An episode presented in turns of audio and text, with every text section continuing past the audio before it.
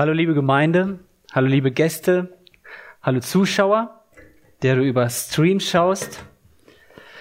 Bevor ich meine Predigt beginne, habe ich ein Anliegen. Ein Freund von mir, dem lag es auf dem Herzen, das mitzuteilen und ich habe das für richtig gehalten. Seine Tochter wird jetzt am kommenden Freitag am Knochentumor am Kopf operiert. Ist eine komplizierte OP und die Familie, die Tochter, die braucht auf jeden Fall euer Gebet. Wäre schön, wenn du einfach daran denkst, das einfach vor Gott bringst. Wir beten für die OP und auch für den Heilungsverlauf. Ich hatte mit 14, mit 13, 14 Jahren hatte ich ziemlich stark Heuschnupfen.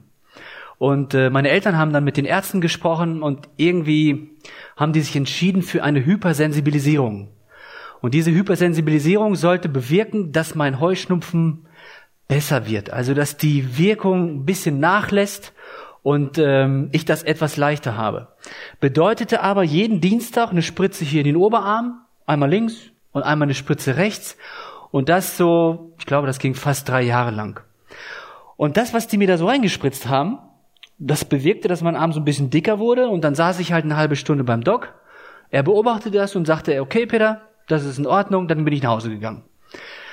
Manchmal war es so, dass ich ein bisschen Schwierigkeiten hatte mit der Luft. Das merkte ich so. Und dann sagte er, okay, das hat damit zu tun, dass wir dir das spritzen, eigentlich wogegen du allergisch bist, Gräser und so Birke. Und ähm, deswegen eine halbe Stunde reicht aus. Irgendwann merkte ich, dass mein linker Arm dicker ist als sonst. Also hier oben. Ich merkte, boah, die Schwellung ist irgendwie krasser. Und mir war auch ein bisschen mehr schwindlig. Und in dem Tag sind wir mit meinem Bruder nach dieser halben Stunde, der Doc guckte sich das an, sagte, ist okay. Dann sind wir nach C und A gegangen, gibt's ja heute nicht mehr hier in Detmold.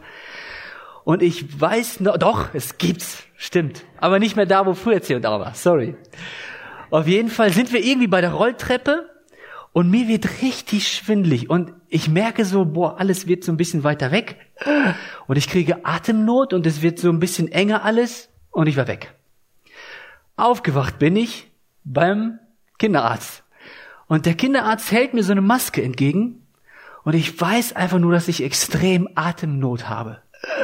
Und das war so ein komisches, ein schwieriges Gefühl, das war echt heftig und er gibt mir die Maske und ich weiß, dass ich so aufatmete und langsam weitete sich meine Lunge und das Lächeln kam wieder in mein Gesicht. Das war eine krasse Zeit, wo du echt eine Zeit lang Atemnot hast. Es ist echt schwierig gewesen. Und genau so, wie diese Luft, die ich da brauchte bei Atemnot, genauso wichtig ist das Thema Buße. In meinem Leben als Christ, als Nachfolger und bei einem Menschen, der zu Jesus noch sagt, ich möchte nicht. Das Thema Buße ist für die Gemeinde wichtig und für die Menschen, die Jesus noch nicht kennen. Jesus Christus spricht in Markus 1, Vers 15, die Zeit ist erfüllt und das Reich Gottes ist nahe. Tut Buße und glaubt an das Evangelium. Was ist Buße? Buße hat oft so einen negativen Touch. Und ich merkte wirklich beim Lesen der Schrift, und aktuell habe ich so eine Zweierschaft mit einem Freund von mir, und wir haben uns vorgenommen, in einem Jahr die Bibel durchzulesen. Und das sind immer so vier bis fünf Kapitel. Aber auch bei der Vorbereitung merkte ich, dass die Bibel im Alten Testament als auch im Neuen Testament mit dem Thema Buße voll ist. Immer wieder erwähnt Gott oder es ist ihm einfach wichtig. Und ich merkte, es ist für mich vielleicht etwas negativ belastet oder für uns alle. Für Gott ist es aber eine Köstlichkeit. Es ist ein Schlüssel, ein Schlüssel zu seinem Herzen. Buße zuallererst ist kein Gefühl. Buße, wie die Bibel es definiert, wird niemals als Emotion bezeichnet. Natürlich kann, hat das oft mit Emotionen zu tun und ich habe Reue und das lesen wir auch, da gibt es ganz viele Ereignisse in der Bibel. Aber in allererster Linie ist es ein Akt des Willens. Es hat nichts mit Gefühlen zu tun. Es ist ein Akt des Willens. Und im Neuen Testament, das Neue Testament wurde im Griechischen geschrieben, da wird das Buße verwandt mit der Bedeutung die eigene Meinung oder die Denkweise ändern. Also, Neues Testament im Griechischen, immer wenn das Wort Buße benutzt wird, eigene Meinung oder die Denkweise ändern. Zum Beispiel, es bedeutet, ich erkenne, dass ich bis jetzt total selbstgefällig gelebt habe und getan habe, was ich wollte. Ich erkenne, dass ich selbstgefällig lebe und tue, was ich will. Aber ab jetzt werde ich so leben, dass ich dem Herrn gefalle. Im Alten Testament wird das hebräische Wort für Buße wörtlich mit umdrehen, mit umkehren übersetzt. Also Neues Testament, Einstellungsänderung, andere Denkweise. Im Alten Testament umkehren, umdrehen. Man ist in die eine Richtung unterwegs und man geht selbstbewusst und strickstracks diesen Weg entlang. Und dann merkt man, der Weg ist falsch. Und man dreht sich um 180 Grad und sagt, das ist die andere, das ist die richtige Richtung. Ich bin komplett falsch gegangen, es war falsch und man geht in die richtige Richtung.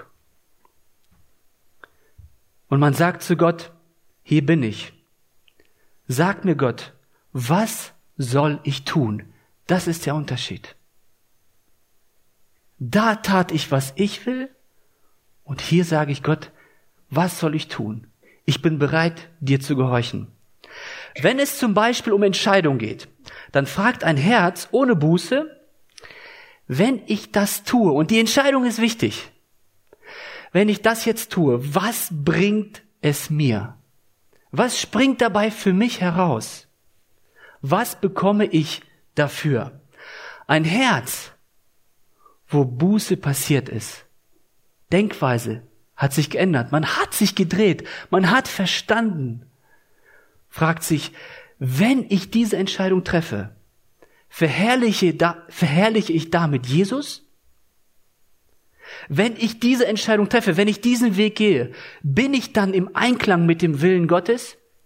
Wenn ich diese Entscheidung treffe, will ich Jesus gefallen? Das sind Welten. Das sind Welten. Davor ging es um mich. Bei Buße geht es immer in erster Linie um Gott. Buße, und das ist mir wichtig, ist die Definition für mich, ist das Entsetzen über die Heiligkeit Gottes, der mit keiner Sünde Frieden schließt. Es ist das Entsetzen über den eigenen verlorenen Zustand. Gott schließt mit meiner Ich-Sucht, meiner Undankbarkeit, Unvergebenheit keinen Frieden. Es ist ein Entsetzen über uns selbst. Also ganz wichtig, es ist nicht nur in Kummer fallen, sondern erstmal ein Entsetzen über die Heiligkeit Gottes. Gott, du bist groß, ich erkenne es. Du gibst mir die Möglichkeit zu erkennen, wie ich wirklich vor dir bin. Und ich erkenne aber wirklich selbst, wie ich vor Gott bin. Gar nichts. Ich habe ihm nichts entgegenzubringen. Da ist nichts. Ich kann Gott nichts bringen und ich merke meine Verlorenheit. Und ich sage dazu, ja. Ich sage dazu in meinem Leben, ja, du hast recht, Gott. Du hast recht, ich brauche dich. Das erste Beispiel, Paulus. Paulus hieß vorher, bevor er Paulus wurde, Saulus. Und Paulus war ein Mann, oder Saulus besser gesagt, er war, sein Vater war Pharisäer. Er war von der Abstammung her auch ein Pharisäer. Sein Lehrer war Gamaliel. Das war der Lehrer überhaupt. Er ging auf die beste Uni, die es damals gab. Er hatte ein Wahnsinnskonto als Jude. Und er war eifrig. Er liebte Gott. Er dachte, er ist, er tut alles, was er tut für Gott. Er war ein korrekter Typ. Aber er war auch noch eifrig und ehrgeizig und stolz. Und dieser Paulus dachte, ich werde die Christen ausrotten, weil Gott diese Christen glauben an irgendeinen Jesus, der auferstanden ist. Und er hat dafür gesorgt, dass die Christen gefangen genommen wurden, dass sie den Löwen, den Fraß äh, vorgeworfen wurden. Also er wollte diese Gruppe ausrotten. Es war eine zu krasse Gruppe für ihn. Und dann lesen wir Apostelgeschichte 9, 3 bis 5. Während Paulus nach Damaskus unterwegs war umstrahlte ihn plötzlich ein blendend helles Licht. Er fiel zu Boden und hörte eine Stimme. Saulus, Saulus, warum verfolgst du mich? Wer bist du, Herr? fragte Paulus. Die Stimme antwortete, ich bin Jesus, den du verfolgst. Steh auf und geh in die Stadt. Und dann lesen wir weiter später, drei Tage lang war Paulus blind und während der ganzen Zeit aß und trank er nichts. Was war passiert? Paulus erkannte, wer Jesus ist. Er erkannte in dem Moment, ich bin voll auf dem falschen Dampfer. So eifrig, er, das, es muss für ihn krass gewesen sein, seine ganze Theologie, das muss für ihn so heftig gewesen sein. Aber er erkennt es, der Heilige Geist überführt ihn und er erkennt, ich bin falsch. Ich bin falsch, ich, das kann nicht sein. Und er erkennt sich und er kennt seine Stellung vor Jesus und er isst drei Tage lang nichts und er trinkt drei Tage lang nichts. Das muss krass gewesen sein für Paulus. Für Paulus, das hat alles durcheinander gebracht. Aber der Heilige Geist hat ihn überführt und er merkte, er steht vor Gottes Heiligkeit und er muss einen komplett neuen Weg gehen. Paulus erkennt die Majestät Jesu und er erkennt sein Leben. Der Heilige Geist überführt ihn. Der Heilige Geist spricht zu ihm und ja, Saulus erkennt dieses Urteil von Jesus über sein Leben an. Jesus sagt zu ihm, Paulus, du bist verloren. Du verfolgst mich. Ich, der für dich gestorben bin. Ich, der dir die Ewigkeit geschenkt hat. Ich will, dass du für mich kämpfst. Du bist auf dem Holzweg, Paulus, so klug du auch bist. Und Paulus sagt Ja dazu. Also, er erkennt das Verdammungsurteil über sich und sagt Ja. Das Kreuz Jesu, was wir heute, woran wir heute gedenken, ich, Peter Heide, habe es verdient. Ich habe es verdient, an dem Kreuz zu sterben. Ich habe es verdient, gegeißelt zu werden. Ja, ich habe es verdient. Und wer weiß das nicht besser als die Leute, die mit mir zu tun haben? Ich weiß noch mit meiner Mutter, sie hat gesehen, dass ich eifrig Jesus liebte. Und ich weiß auch meine Oma, wie ich immer auf sie schaute und ich mir ganz tief schon als dreijähriger Junge, wenn sie über Lenchen und Gretel und was weiß ich und über den Heiligen Geist sprach, ich sah diesen tiefen Frieden in ihren Augen und ich habe zu Jesus gesagt, ich will diesen Frieden haben. Ich weiß aber auch Momente in meinem Leben, wo meine Mutter mir sagte, ich wünsche dir, mein Sohn, dass du ein bußfertiges Herz hast. Und ich wusste nicht, was sie damit meint. Meine Frau braucht einen Mann, der ein bußfertiges Herz hat. Meine Kinder brauchen einen Vater, der ein bußfertiges Herz hat. Und ich habe es nicht erkannt. Der Heilige Geist musste es mir zeigen. Ihr als Gemeinde braucht einen Prediger, der ein bußfertiges Herz hat. Ich bin hier nicht, um euch einen Vortrag zu halten und tolle Reden zu schwingen. Gott will durch mich zu euch sprechen. Das geht nur, wenn ich ein bußfertiges Herz habe. Es geht nicht anders. Gott will, dass du als sein Nachfolger ein bußfertiges Herz hat, hast. Und das kommt nicht so. Ich habe darum gebetet und Jesus sah meinen tiefen Wunsch und er hat im Leben Dinge zugelassen, über ganz viele Jahre. Und er hat mich angeschaut und ich durfte erkennen, wer ich wirklich bin. Immer wieder. Und das hat so viel verändert in meinem Leben. Meine Frau schaut mich an und sagt, das bist nicht du. Und ich weiß genau, was sie meint, weil ich bin nicht angenehm. Da ist so vieles in mir, das ist nicht angenehm. Aber ich habe erkannt, dass ich auf dem Holzweg bin, auch als Nachfolger. Und das ist total gut. Das brauchen wir immer wieder. Oder du kennst Jesus nicht. Und du kannst dich nicht entscheiden, wenn einer hier vorne steht und eine tolle Werbebotschaft macht. Es bringt nichts. Es bringt nichts, wenn ich dich emotional packe und du kommst nach vorne und du entscheidest dich. Nein, der Heilige Geist muss dein Herz berühren. Und du erkennst, wie du vor Gott bist und du erkennst dich selbst und sagst Ja dazu. Und es passiert was in deinem Innern. Der Heilige Geist überführt dich. Gott will, dass alle Menschen überall Buße tun. In Jesaja 53, Vers 6 steht, wir alle irrten umher wie Schafe, wir wandten uns jeder auf seinen eigenen Weg. Der verlorene Sohn. Es ist der Zweitgeborene. Ihr kennt das Gleichnis aus Lukas 15. Er kommt zu seinem Vater und sagt, Papa, ich möchte, dass du mir mein Erbe auszahlst. Eigentlich sagt er damit, ich wünschte schon, du wärst älter oder wahrscheinlich schon weg und ich will jetzt das Erbe haben. Der Vater in aller seiner Weisheit gibt ihm das Geld und der Sohn geht in ein fremdes Land und lebt in Braus und Saus. Er gibt das ganze Geld aus. Wir lesen das in der Bibel. Und es kommt zu einer Hungersnot. Und das Krasse ist, er endet bei den Schweinen. Jude und Schweine.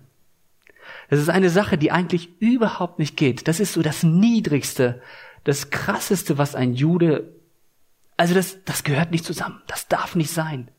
Und jetzt sitzt der verlorene Sohn bei den Schweinen. Da war er nun, der verlorene Sohn, völlig zerlumpt und er füttert Schweine und er will aus diesem Krug essen und er darf es nicht mal. Dann passiert Folgendes. Lukas 15, 17 bis 20. Als er zu sich kam,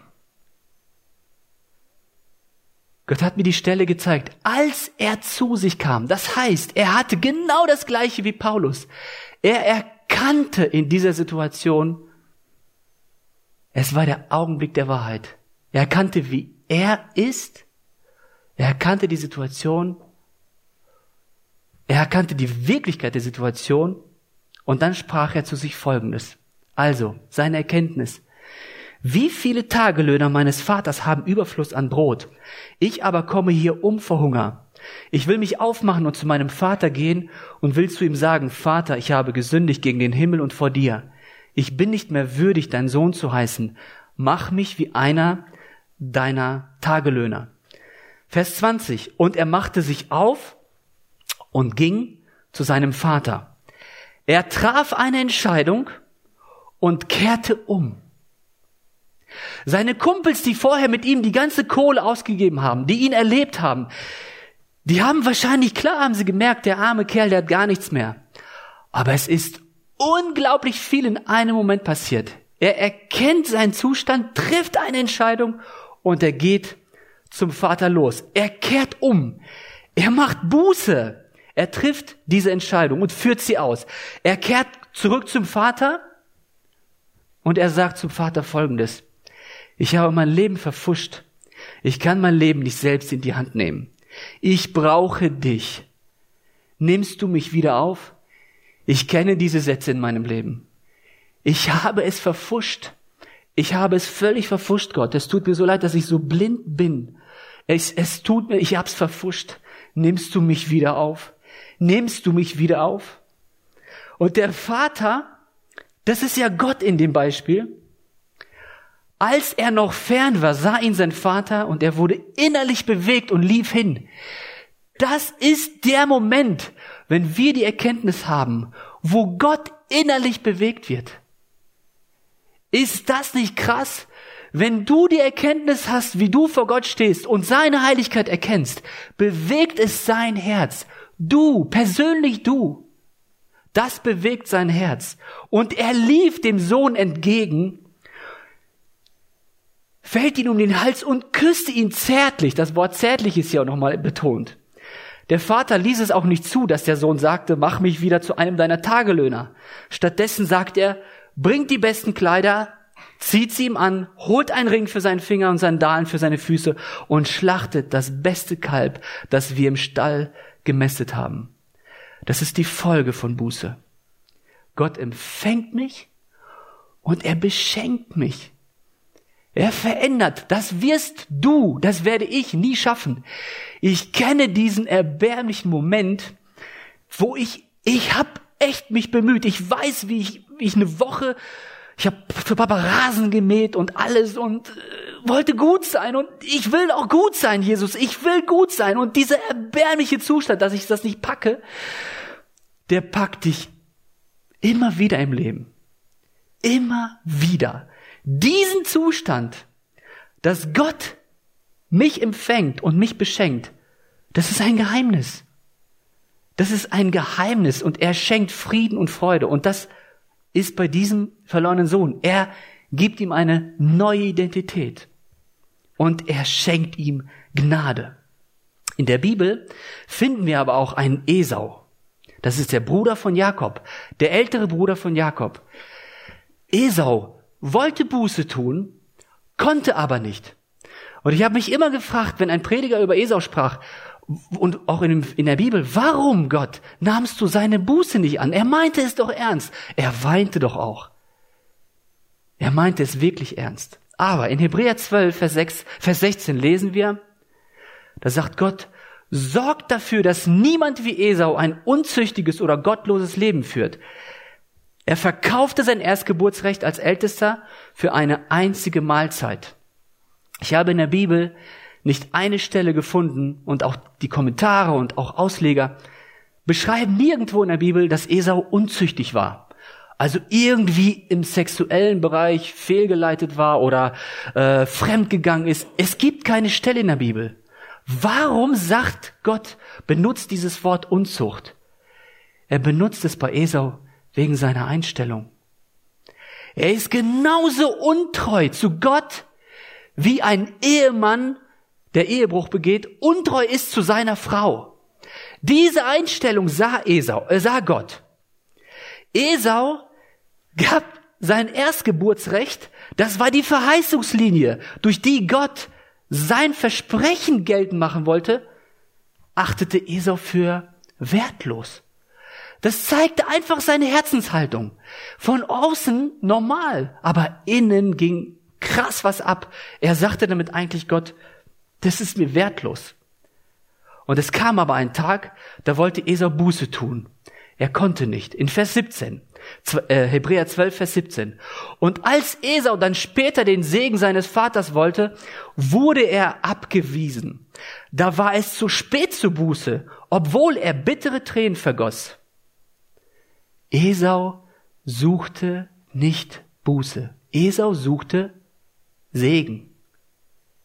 Das ist das Geheimnis. Esau ging es um sich. Er war, klar hat er es bereut und er hat geweint. Was für ein Dummkopf bist du gewesen, Esau? Aber er suchte, er merkte, oh nein, ich habe den Segen verpasst. Er hat gar nicht gemerkt, dass er vorher Gott völlig, dass Gott für ihn völlig egal war. Und das ist ein krasser Unterschied. Das kann nur Gott dir zeigen. In deinem Leben. Das kann nur der Heilige Geist dir zeigen. Das darf ich nie machen. Niemals.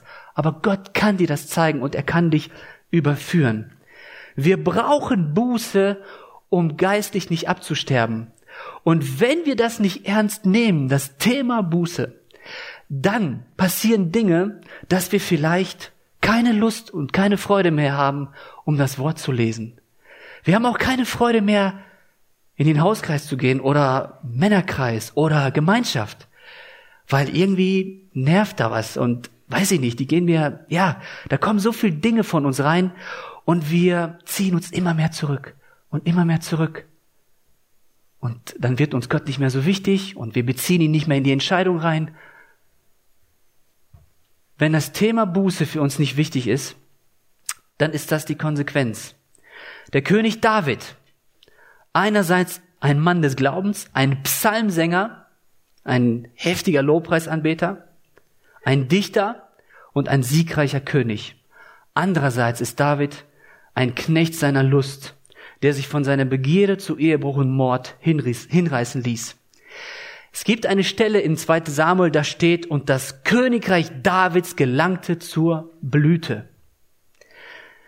Das heißt, David hatte was erreicht. Er war ein mächtiger, ein intelligenter, ein kluger König, ein starker König. Und er war ein Mann, auf den man aufschaut. Aber es kam das erste Mal im Leben dazu, dass er nicht in den Krieg zog mit seinen Soldaten, sondern er blieb zu Hause und chillte. Und in 2 Samuel 11, Vers 2 lesen wir, und es geschah zur Abendzeit, dass David von seinem Lager aufstand. Und beim Spaziergang entdeckte er eine hübsche Frau, Die reinigt sich, sie wäscht sich, sie badet sich. Sie hat eine tolle Figur.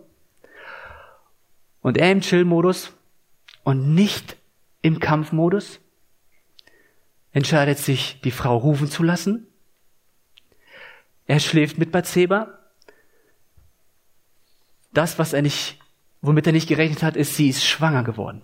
Diese Nachricht wird ihm überbracht von Bathseba und er denkt, das ist die Frau von Uriah. Uriah ist ein Kämpfer von mir, der ist dort am Kämpfen. Wie kriege ich das jetzt hin, dass alle denken, dass das Kind von Uriah ist? Und er lässt ihn rufen. Und das Heftige ist, er lässt ihn rufen und gibt ihm ein tolles Essen. Der Uriah isst, aber der Uriah war im Kampfmodus. Uriah kommt gerade vom Feld und seine Kumpels, seine Soldaten sind dort am Kämpfen und jetzt ist er dabei David, er, ich denke mal, also ganz viele Ausleger sagen auch, die haben, er hat wahrscheinlich gemerkt, irgendwas passt hier nicht. Irgendwas ist hier nicht koscher. Vielleicht auch nicht, das ist nur eventuell, aber er ist und David sagt, jetzt geh nach Hause zu deiner Frau. Und klar, das Logischste wäre, er geht zu seiner Frau und er genießt auch diese tolle Frau. Aber Uriah ist im Kampfmodus. Er sagt, nein, ich kann nicht. Ich kann nicht, meine Kumpels, nein. Und bleibt vor der Haustür.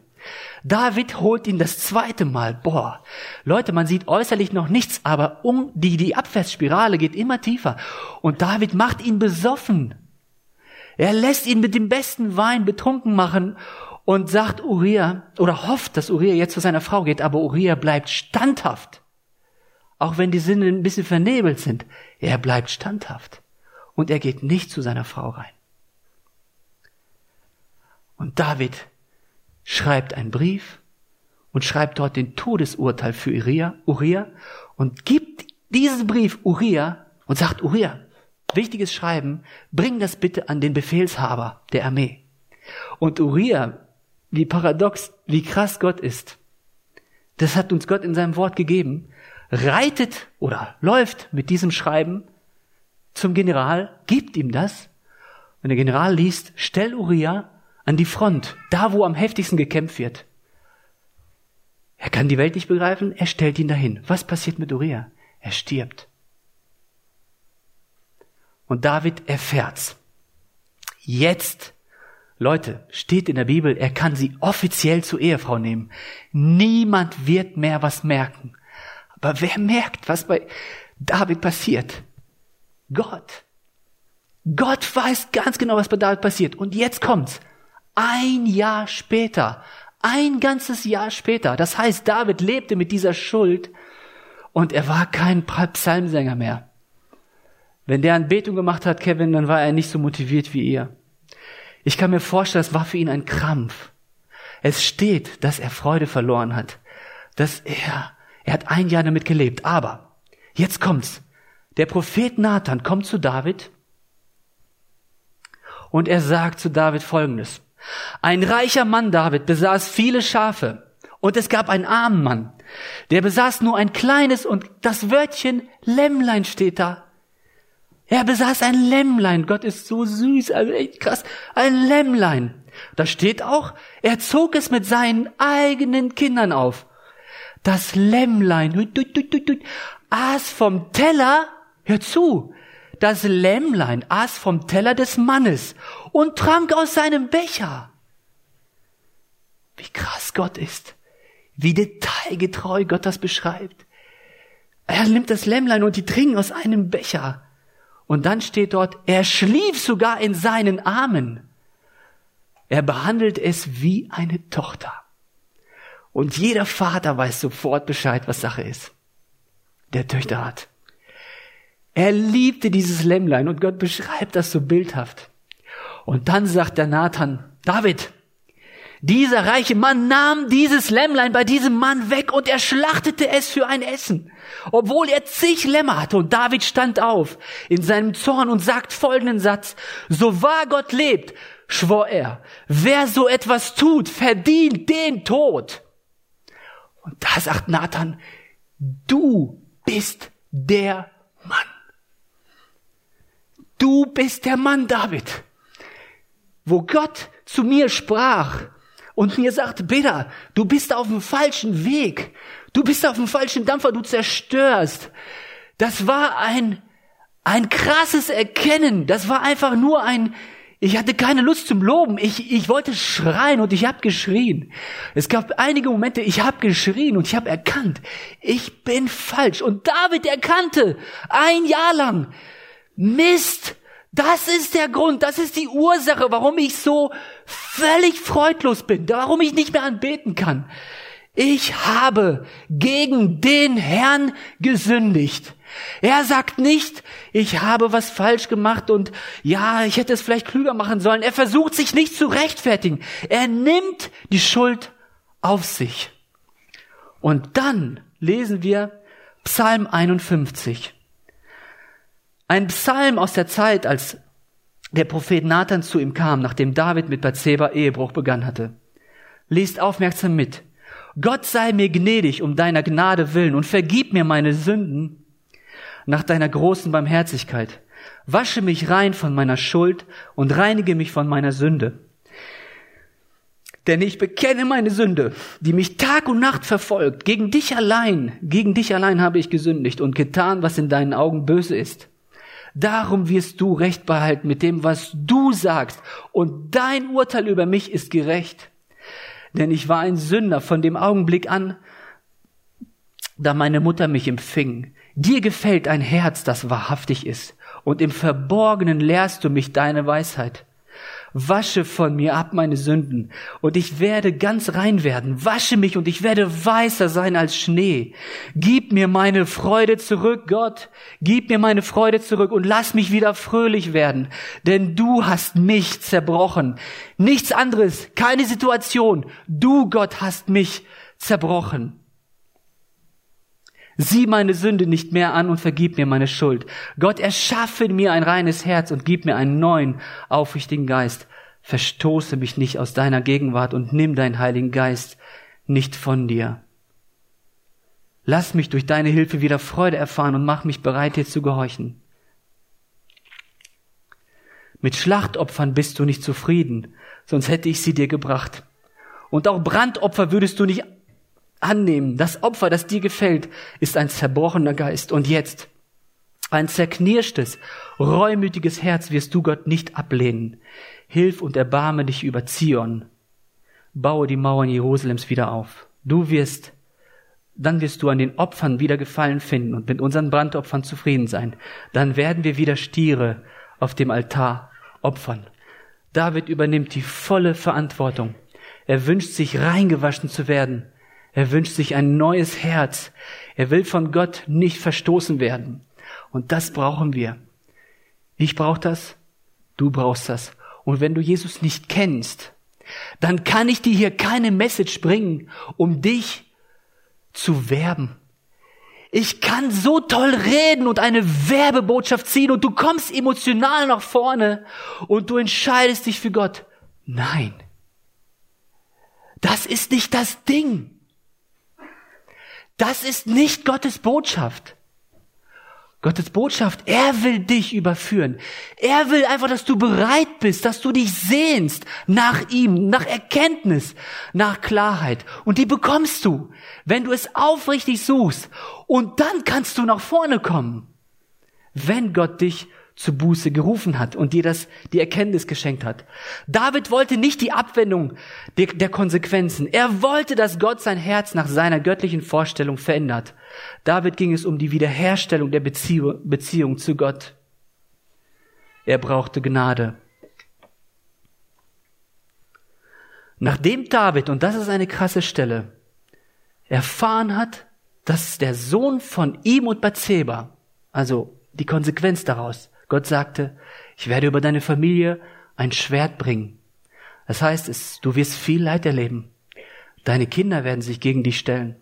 Die Konsequenz blieb. Die hat sich nicht verändert, weil David Buße tat. Und dein geliebter Sohn wird sterben. Und David bat darum, dass der Sohn überlebt. Er bat darum, aber der Sohn stirbt, weil Gott immer Recht behält. Und dann steht, nachdem David vom Tod seines Sohnes erfahren hatte, ging er in das Haus Gottes, um ihn anzubeten.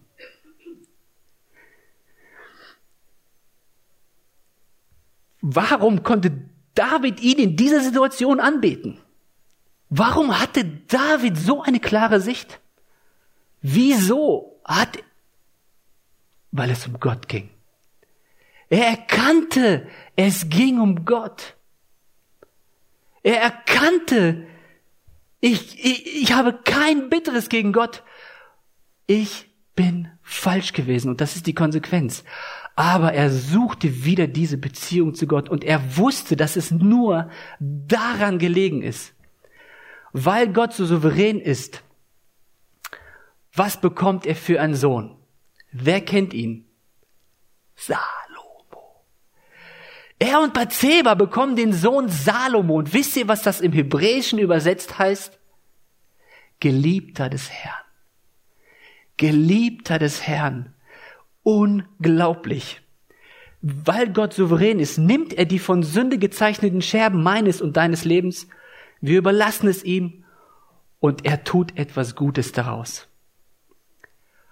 Wer ist Gott für dich? Bitte denke die Woche darüber nach, denke jetzt darüber nach. Wer ist Gott für dich?